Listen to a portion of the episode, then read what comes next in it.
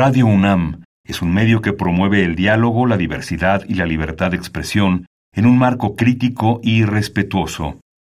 Los comentarios expresados a lo largo de su programación reflejan la opinión de quien los emite, mas no de la radiodifusora. Radio UNAM y la Escuela Nacional de Trabajo Social presentan Vida cotidiana, sociedad en movimiento. Imagina un laboratorio de alto nivel. Mucha gente con grandes títulos está trabajando en él. Acaban de hacer un descubrimiento increíble que va a revolucionar la ciencia. Así que eligen a cuatro representantes para dar la noticia. Los cuatro representantes salen, en bata blanca y lentes, a hablar ante la prensa. Ahora responde, de estas cuatro personas, ¿cuántas son mujeres? Quizá con esta pregunta dirás que no habías pensado en el género de esas figuras, pero la gran mayoría habrá imaginado un grupo de tres científicos acompañados de una científica. Esta es la proporción que generalmente se nos ha dado a través de la televisión y el cine, cuando en realidad no podría haber un número hegemónico. Hoy, en Vida Cotidiana, Sociedad en Movimiento, hablaremos sobre cómo la ciencia es femenina, con la doctora Elda Luyando López del Instituto de Ciencias de la Atmósfera y Cambio Climático de la UNAM.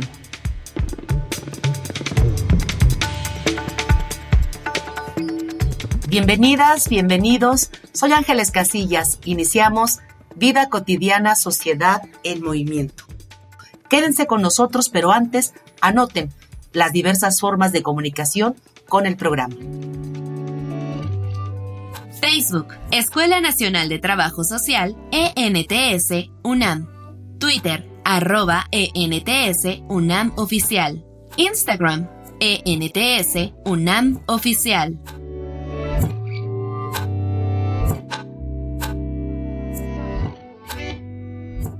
Me da mucho gusto dar la bienvenida a la doctora Elda Luyando López. Doctora, bonita tarde, gracias por aceptar la invitación. Gracias a ustedes por esta invitación tan eh, ideal en, el, en este medio en el que nos movemos y con tanto gusto de que otras mujeres escuchen. Eso es lo importante, que otras mujeres nos puedan escuchar para poderles motivar en este importante espacio que es la ciencia para desarrollarnos. ¿Qué te parece si iniciamos con, desde tu experiencia, cómo identificas en nuestro país este panorama, este ámbito, está cubierto o no de mujeres, está restringido? Platiquemos de eso para iniciar. Mira, por lo que he podido observar a lo largo de los años de, de, trabajo en la universidad, es incipiente. Este se está dando una especie como de boom de, mujeres eh, científicas, cada vez ves mayor cantidad de mujeres en, en, puestos de investigación, en, en, estudiantes. El profesorado siempre ha estado más o menos equilibrado, pero en cuanto a la investigación, se puede apreciar cada vez más la presencia de mujeres. Esto, por supuesto, que nos da muchísimo gusto. No puedo decir que haya una igualdad actualmente, no es equitativo todavía y podemos ver que sigue habiendo eh, más hombres, se sigue dando una un sesgo hacia el trabajo de los hombres, por lo que significa siempre eh, la, la, presencia de mujeres, por el hecho de que pareciera ser que, que incluir a mujeres en, en, investigación conlleva eh, el hecho de que son madres, el hecho de que son esposas, y uh, eso puede traer algunos conflictos eh, a la hora de elegir, aunque se hace actualmente pretendo pensar que es igual en otras eh, adscripciones diferentes a la que yo me encuentro. Se está tratando de mantener ese, ese, ese centro, esa visión objetiva de que hombres y mujeres tienen la misma capacidad y que hombres y mujeres merecen las mismas oportunidades. Coincido contigo, doctora, cuando indicas que tanto en lo académico como en lo profesional todavía no hay esta equidad, esta paridad de género del 1 al 10, en la ciencia, ya no en el ámbito, digamos, académico y profesional, mujeres científicas en nuestro país, del 1 al 10, más o menos en el ranking, ¿cómo estaremos? Uy, la verdad, mira, no, no, no sé bien de, estadísticas. Mm, te puedes asomar en el SNI y, y, en las listas del SNI hay muchísimas mujeres. Sin embargo, yo creo que todavía hay una, una presencia mayor de hombres. Es posible que nos vayamos acercando cada vez más. Eh, por ejemplo, en la Facultad de Ciencias puedes ver una presencia de mujeres eh, mucho más fuerte a comparación de hace unos 20, eh, 30 años. en, carreras que antes eran, o en la facultad de ingeniería, ¿no? Antes el, hecho de que hubiera una chica en la facultad de ingeniería era visto como algo muy extraño y les hacían la vida muy difícil. Em, actualmente puedes ver en, en puestos de mayor relevancia la presencia de mujeres. Claro, veamos en la universidad cuántas mujeres ahorita son directoras o, son secretarias académicas eh, eh, o están en, en, la coordinación de la investigación científica con, con en, niveles altos de mando. No son muchas. No son muchas. Todavía eh, somos una de la, generación que viene, que viene pujante, de, de nuevas mujeres. Es posible que alcancen esa equidad, pero actualmente todavía nos encontramos en rezago. Y de esta cantidad que, que, nos comentas que cada, que cada vez va aumentando, ¿no? Con relación a la participación de las mujeres, en esta experiencia académica, profesional y científica que tú has tenido con otras colegas, ¿cuáles creen ustedes, lo han platicado, han sido los aspectos, digamos, como socioculturales que han hecho que se abran más estos espacios para las mujeres o ustedes los han, como dicen, han abierto brecha para que esto suceda? Creo que es un papel eh, de todos, sobre, de todas en realidad, y con apoyo también de, de, hombres que han tenido visión de que, de que las mujeres, eh, de, que, de que necesitamos una sociedad mucho más equitativa. Em, entre compañeras hemos comentado, el otro día casualmente eh, comentábamos con, unas, con una compañera que tiene también varios años ahí en, la, en el instituto donde yo laboro, que decía que cuando ella llegó a trabajar ahí, em, ella tenía mucho empuje y muchas ganas y es una persona muy capaz, muy capaz.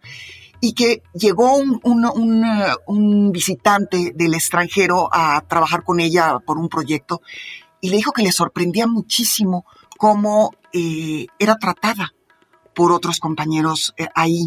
Era, era tratada de manera, si no mal, no mal, diferente. ¿Sí? Era apreciada de una forma diferente y por supuesto su trabajo también era eh, apreciado de una manera distinta a que si fuera de un compañero que, era hombre. Entonces dice que ella se quedó como muy impresionada porque ella venía de, otro país eh, y dijo, es verdad que me está, que, que, que, que, merezco un trato distinto o estoy siendo parte de una forma distinta de, de, de, que, de que me vean y mi trabajo también. Entonces ella se sintió un poco mal y, y de por sí es una mujer de mucho empuje, pues todavía lo tuvo más. Y ella empezó a abrir, y creo que muchas investigadoras, investigadoras empezaron a abrir el, espacio para que otras mujeres eh, se acercaran. Cuando una chica se acerca a ti, eh, tú tratas de, impulsarla, tratas de, que no abandone, de que mm, siga adelante. Eh, si bien se casan y, luego es inevitable, tienen hijos, tú procuras que regresen, que no se pierdan, que, que continúen y que a la vez cuando tengan hijas les den ese empuje a sus, a sus propias hijas. Se puede observar cómo ahora las jóvenes en las facultades, también su comportamiento va siendo distinto, van, eh, eh, se van comportando de otra manera eh, con respecto a sus compañeros, tienen más seguridad y quizá empiezo a ver un, una inclinación más, no solamente a el hecho de, de hacer su vida familiarmente, sino también profesionalmente. Y eso es muy alentador. Coincido, doctora. Vamos a cerrar este primer bloque con datos sobre la participación de la población femenina en la ciencia y seguimos platicando de más experiencias. Vamos a una infografía social. Infografía social. La incorporación de la mujer a la ciencia no ha sido un camino fácil. Aún así, se las han arreglado para estar presentes en ella desde siempre. Desde el 2015, la Asamblea General de las Naciones Unidas proclamó el 11 de febrero como Día Internacional de la Mujer y la Niña en la Ciencia, para impulsar el acceso y su participación plena y equitativa en este campo. En su último informe, Women in Science, la Asamblea General de la ONU para la Educación, la Ciencia y la Cultura reportó que solo el 30% de investigadoras y científicas en el mundo son mujeres. Veamos esta cantidad en nuestro país. Según datos del Sistema Nacional de Investigadores, su proporción de mujeres se incrementó casi un 10%, pero de un total de 35.177 investigadores, solo 13.454 son mujeres. Según el Instituto Mexicano para la Competitividad, en México, solo 3 de cada 10 profesionistas que eligieron carreras relacionadas con ciencia, tecnología, ingeniería y matemáticas son mujeres. Esta brecha empieza en la infancia y crece hasta que participan en el mercado laboral. Una estrategia para motivar a las niñas a incursionar en el campo de las ciencias es mostrarles referentes femeninos en torno a la ciencia que podrían despertar su interés y al mismo tiempo hacerles saber que poseen las mismas capacidades que los niños para desempeñar aquello que más les apasione.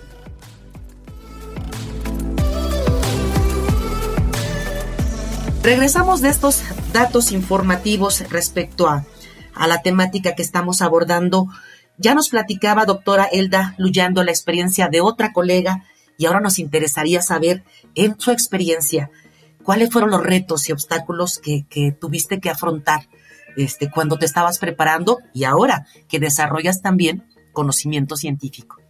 Mira, desde mi experiencia en, estos ámbitos, puedo decir que el aspecto eh, que tuvo una influencia enorme para poder desarrollarme fue el hecho de ser madre.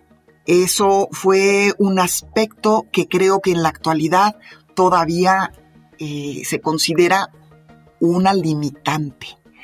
Aunque ahora vemos a mujeres que tienen hijos y regresan y continúan en la academia, son mujeres que necesitan o hemos necesitado el apoyo, de otras, de otras personas. Necesitamos de una red de apoyo para poder continuar con estas labores.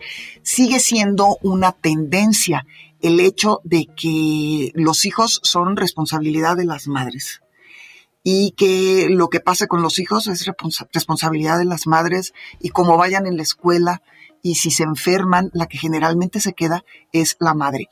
Eh, he observado en muchas ocasiones que cuando estas eh, mujeres que trabajan en la ciencia tienen una verdadera red de apoyo, tienen los medios para costearse esa red de apoyo también, no solamente de familiares, sino también la red de apoyo de la pareja, cuando la tienen, es muy, muy importante.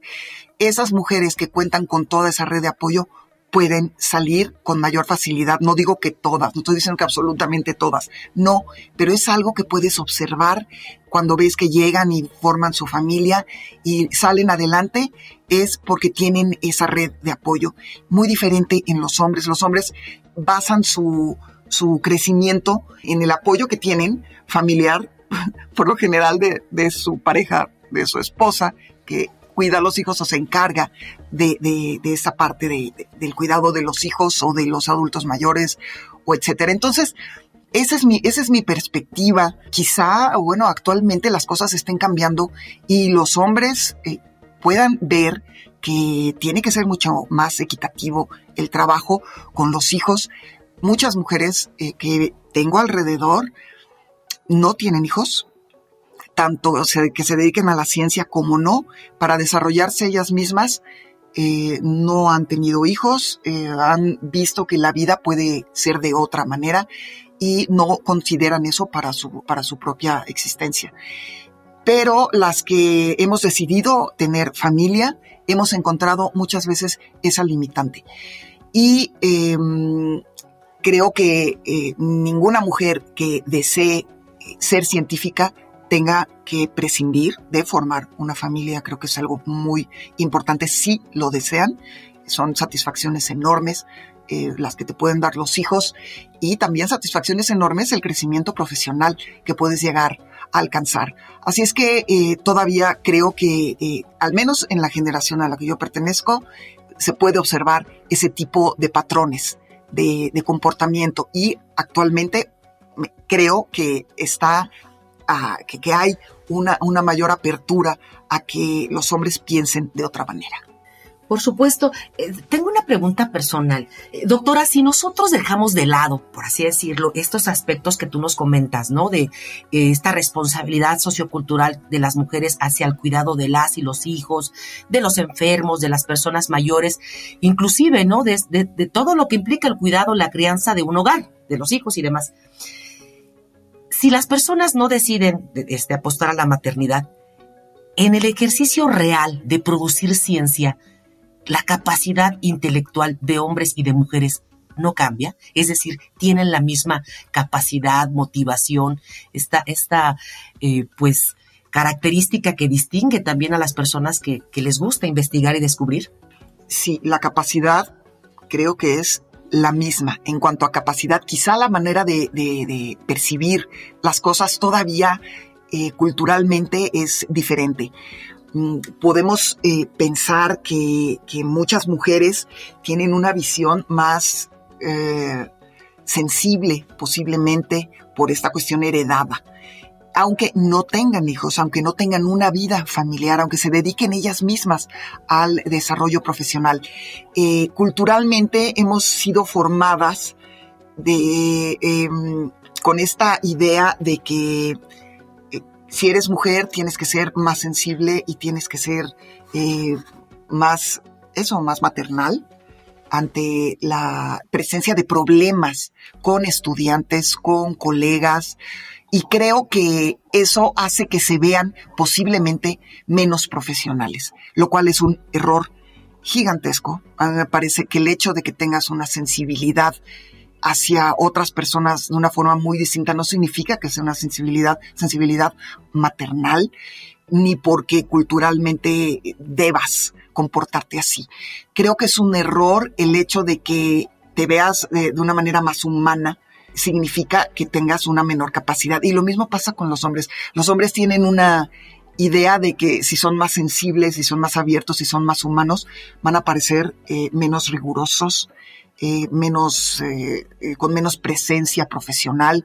Generalmente estamos acostumbrados a ver al agresivo ejecutivo o al agresivo investigador que en nombre de la ciencia y del conocimiento, bueno, todo lo demás se queda aparte. Y cuando ven a una mujer haciendo esto, la consideran casi hasta como una arpía, ¿no? Ay, no es una arpía, es una, qué bárbara, es la consideran hasta una desgraciada, ¿no? Porque eh, lo único que le importa es eh, su desarrollo profesional y no ve nada más. Entonces, hay hasta una, hay una desigualdad. El hombre es un, es un agresivo investigador y un agresivo ejecutivo y la mujer es una malvada, ¿no? Porque tiene esta presencia.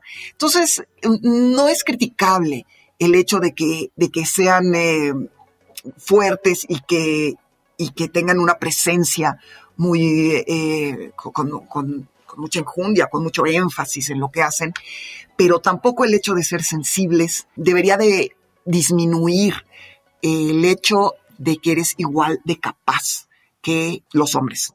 Entonces, uno puede mostrar humanidad, uno puede mostrar sensibilidad, tanto hombres como mujeres, y ser perfectamente capaces de desarrollar tu actividad esperando que las demás personas también, por supuesto, tengan esta sensibilidad y tengan esta capacidad de observar que teniendo esta sensibilidad y esta humanidad, logras mucho más que siendo violento o agresivo. Yo creo que con lo que nos compartes también hablamos, como tú lo señalabas, de motivación, ¿no? Y a propósito de ello, vamos a escuchar las voces de niñas y de mujeres. ¿Qué les motiva? para, para estudiar, para incluirse en la, en la ciencia y cuál ha sido su experiencia. Vamos a Voces en Movimiento. Voces en Movimiento. Hola, buenas tardes. Mi nombre es Ayari. Tengo 18 años y estoy cursando mi último año de prepa. Pues lo que más me gusta de la ciencia creo que es, es parte importante como en general de la vida de todos, que está muy presente y que ha ayudado justo a muchos avances y a mucha gente en muchos aspectos. Y pues eso es prácticamente lo que me interesa, ¿no? Saber cómo puede ir evolucionando este aspecto para la ayuda de los demás en un futuro y me decidí justo a una ciencia en específico de la salud para poder ayudar así a más gente. Pues me interesó el área de las ciencias biológicas y de la salud porque mm, siento que directa o indirectamente nuestros padres nos influyen de cierta manera. Y mi mamá estudió química y a mí me parecía bastante interesante y tenía ese, esa idea de seguir estudiando química hasta que me di cuenta que realmente eso no era lo mío, pero sí la ciencia. Siempre he tenido este pensamiento de cómo ayudar a los demás en ciencia y pues eso fue lo que me llamó y por eso me metí en área 2, ciencias biológicas y de la salud. Me llamo Sara, tengo 18 años y estoy cursando el último año de preparatoria. Pues justo lo que más me gusta de la ciencia es que ayudas a las personas de muchas maneras, que estudiando e investigando y cada vez teniendo nuevos recursos y nuevas cosas y nueva tecnología, puedes encontrar una manera de ayudar a las personas y, por ejemplo, mi sueño sí sería como contribuir en algo como para la cura del cáncer o algo así. Por eso quiero estudiar la ciencia, porque quiero ayudar a las personas de cualquier manera. Sí, yo considero que sí es importante que más mujeres se dediquen a la ciencia. Uno, porque justo siento que a lo largo de la historia han sido invisibilizadas todas las mujeres que han tratado de involucrarse, invisibilizadas o satanizadas eh, de cualquier manera. O sea, una mujer que antes intentaba, no sé, alquimia, se le consideraba bruja, se le sentenciaba cuando al final esa persona solo quería ayudar a la gente. Y justo sí quiero y sí espero que muchas más mujeres estén en la ciencia y en todos esos campos y que sean igual de respetadas y veneradas que tantos hombres.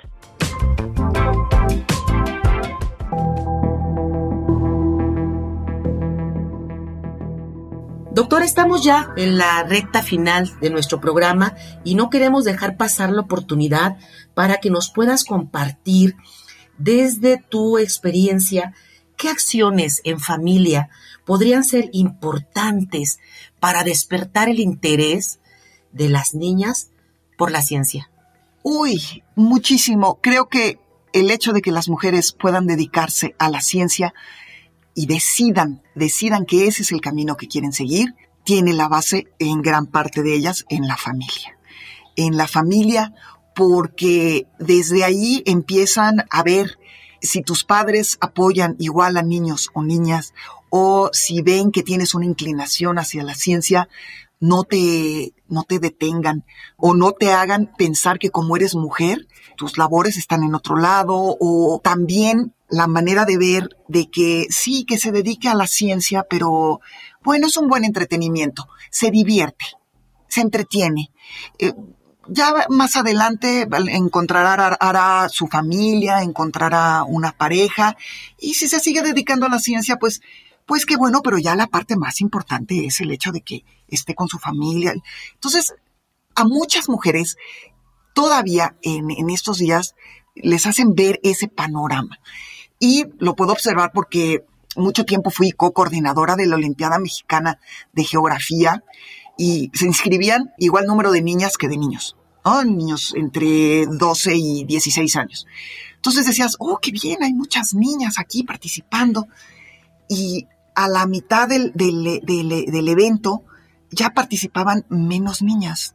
Conforme ibas avanzando en las eliminatorias, iban apareciendo menos, menos niñas, iban presentándose menos a los exámenes y iban pasando menos. Y ya cuando llegabas al final, que tenías más niños que niñas, esas niñas, cuando les decías a los papás que íbamos a ir a otro estado de la República a presentar la competencia y que iban a estar igual de cuidadas que, que cuidabas a los niños y demás, no iban los padres no les daban el permiso para asistir.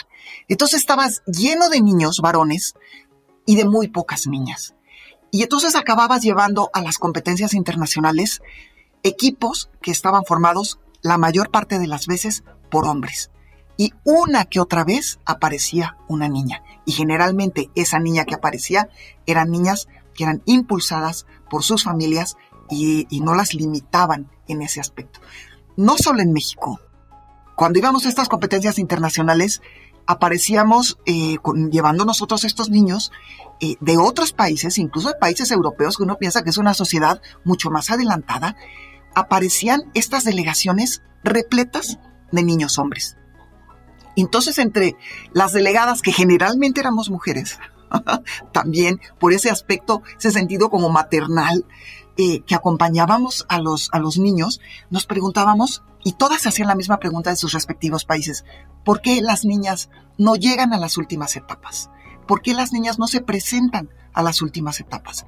Una es que la familia no les permite, otra, bueno, que no las alientan, otra que mm, ellas mismas eh, ven que eso es algo de hombres, no es de mujeres, y otra que es muy importante es que las mujeres vemos también más un aspecto de cooperación más que de competencia. Las mujeres somos más cooperativas que competitivas. Eso es algo muy importante y desafortunadamente nuestra sociedad no está hecha para eh, eso. Es la competencia, es lo que puedas lograr sobre el otro, no la cooperación. Y las mujeres estamos hechas más, éramos en la época prehistórica, éramos recolectoras, no éramos cazadoras, sino éramos recolectoras. Entonces tenemos un sentido mayor de cooperación. Si tuviéramos una sociedad que se basara más en eso, estoy segura que el papel de las mujeres sería todavía más preponderante. Eh, tendría muchísimo más presencia, pero desafortunadamente no lo es. Así es que queda mucho por andar, una sociedad que cambiar, desde sus estructuras más básicas y una forma de pensar y de educar tanto a hombres como a mujeres. Eso, eso creo. Doctora Elda Luyando, ha sido un placer escucharte. Nos has compartido muchos consejos, muchos mensajes de esto eh, tan importante que es la familia, ¿no? El romper estos mitos de las capacidades o no para, para incluirlos en la ciencia. A nombre de verdad de la Escuela Nacional Trabajo Social de Radio UNAM, te agradecemos. Voy a agradecer también a quienes hacen posible en producción nuestro programa, nuestra productora Ivonne Gallardo, en la información Carolina Cortés, Carla Angélica Tobar, la coordinación de la licenciada Roxana Medina. Soy Ángeles Casillas, me despido deseándoles un excelente fin de semana. Vida cotidiana, sociedad en movimiento. Es una coproducción entre Radio UNAM y la Escuela Nacional de Trabajo Social.